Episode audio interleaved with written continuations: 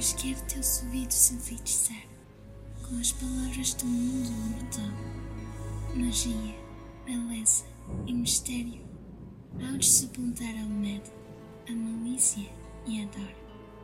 Minha voz vai te acompanhar nesta viagem sobrenatural.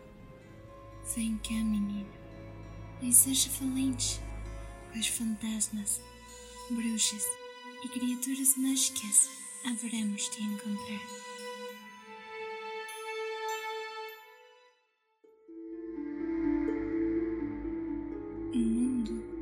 Suas lendas, onde os fantasmas convergem, como a céu, a voz fantasmagórica. Capítulo 1 O Brasil e seus fantasmas.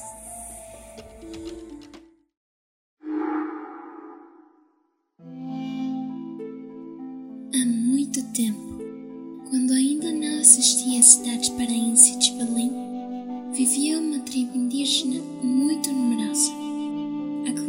escassa e a tribo não parava de crescer. Então, o cacique Itaki tomou uma decisão muito cruel. Ela decretou que daquele dia em diante, todas as crianças recém-nascidas seriam sacrificadas. O cacique tinha uma filha chamada Yassa. A jovem estava feliz demais, porque em pouco tempo seria mãe de uma menina. Mas também lembrava-se que teria de assistir da sua filhinha pouco depois do nascimento. O dia do parto chegou. E Yassa não pôde evitar o sacrifício da bebê.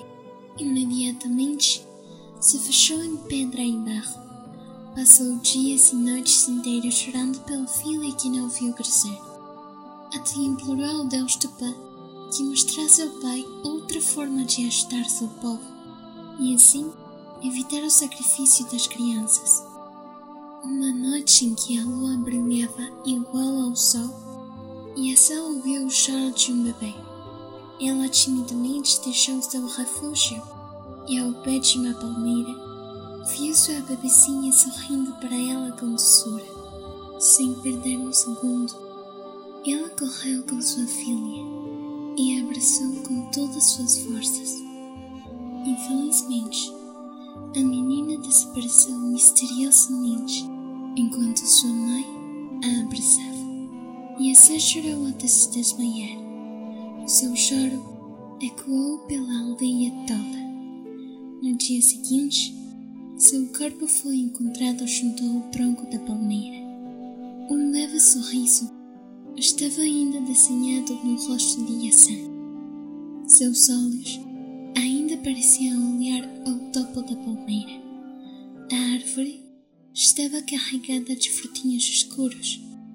Itaki ordenou que os frutos fossem recolhidos e deles obtiveram um suco avermelhado que chamaram de açaí, em homenagem à filha. Assim, alimentou seu povo, e a partir daquele dia, os recém-nascidos puderam crescer ao lado de suas famílias, permitindo o nascimento do povo Arara.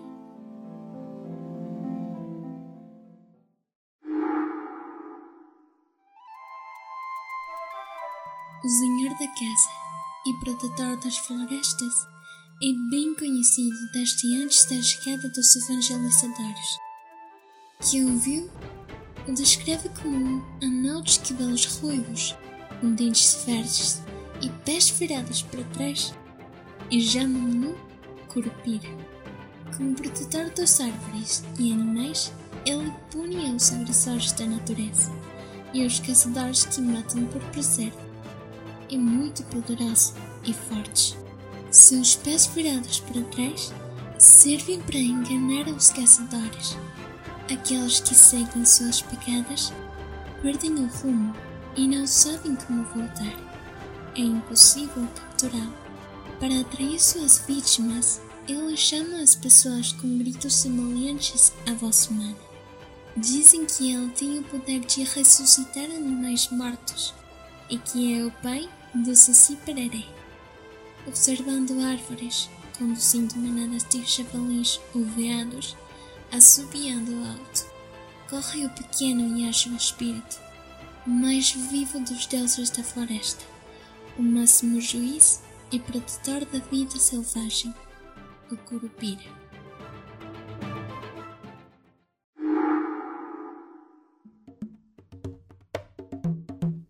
O Saci Pererê é um doente idealizado pelos brasileiros um terrível guardião das florestas. Ao princípio, foi um anão coxo de cabelos ruivos que perturba o silêncio da floresta. Sua pele está muito queimada pelo sol. Ele sempre usa chapéu vermelho e cachimbo. Em alguns lugares, como as margens do rio São Francisco, na Bahia, ele é conhecido por fazer piadas e enganar as pessoas. É o famoso Romão ou Romãozinho. Tudo o que acontece na casa é sempre obra assim. Não contente com isso, ele também perturba cachorros, atropela galinhas e persegue cavalos para sugar seu sangue. Se assim não faz um grande mal, mas não existe um pequeno mal que ele não faça.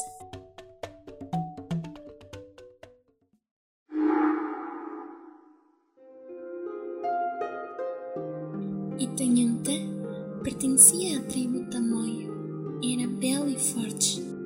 Alimentava sua aldeia com a caça e a pesca que trazia de outro lugar. Remava todos os dias em sua canoa rumo à ilha de Paquetá.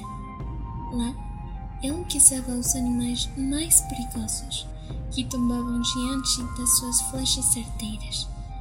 Na ilha vivia Puranga, uma bela moça que no esplendor dos seus 15 anos encheu-se de amor pelo viril caçador. Apaixonada, ajuda e ajudava o amado, indo buscar-lhe a caça abatida. Olhava-o com ternura e falava-lhe com doçura, mas o valente caçador nem se comovia com o amor e a dedicação da Índia. Todos os dias, depois de caçar intensamente, e Tanhantã repousava o corpo na sombra de uma gruta. Dormia até recuperar as forças. A pobre menina apaixonada velava desde o ponto mais alto da gruta os olhos repousantes do amado. Chorava as mais tristes lágrimas de amor. Enquanto chorava, Uranga entoava os mais belos cantos de amor, os quais ecoavam por todo Paquité. O tempo passou as lágrimas e o canto da bela moça não enterneceram o coração de Itanhantã. Tantas foram suas lágrimas que elas abriram a gruta, traspassando-a, vindo um dia a cair sobre o rosto do tamoio. Assustado com aquela água que molhou seus olhos, Itanhantã fugiu da gruta, vindo encontrar Poranga no caminho. Nesse momento, o caçador descobriu no rosto dela a mais pura beleza e no seu olhar o amor eterno. Apaixonado, e tenha tanto poranga nos seus braços e a beijou. Depois levou a moça na sua canoa, tomando-a como a esposa, sendo felizes para sempre.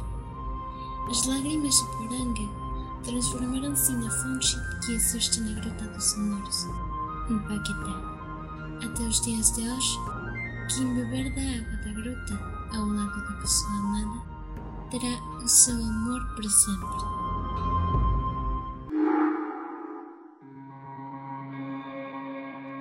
Sendo a casa do maior número de católicos, as lendas de igrejas enfeitiçadas são muito populares neste país.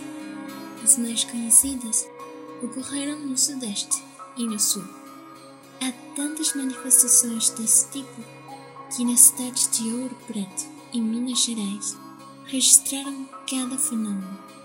No início do século XX, nos anos 1900, na pequena igreja de Nossa Senhora das Mercês, vivia o cuidador e sacristão chamado João Leite.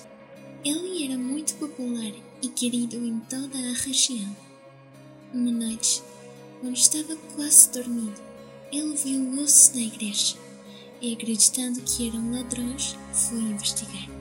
Para sua surpresa, viu que o templo estava cheio, com os candelabros acessos e as portas abertas. O sacerdote estava se preparando para celebrar uma missa. A coisa mais estranha era que todos usavam roupas pretas e seus rostos estavam cobertos. Além disso, ninguém informou ao sacristão que haveria uma missa de tarde. Então, ele decidiu ficar ouvindo, mas no momento em que o padre se virou para dizer Dominus Boviscum, ele viu que eram todos esqueletos. João fugiu horrorizado e viu as portas do cemitério completamente abertas. Desde seu quarto, ele ficou ouvindo aquela missa do outro mundo até o final.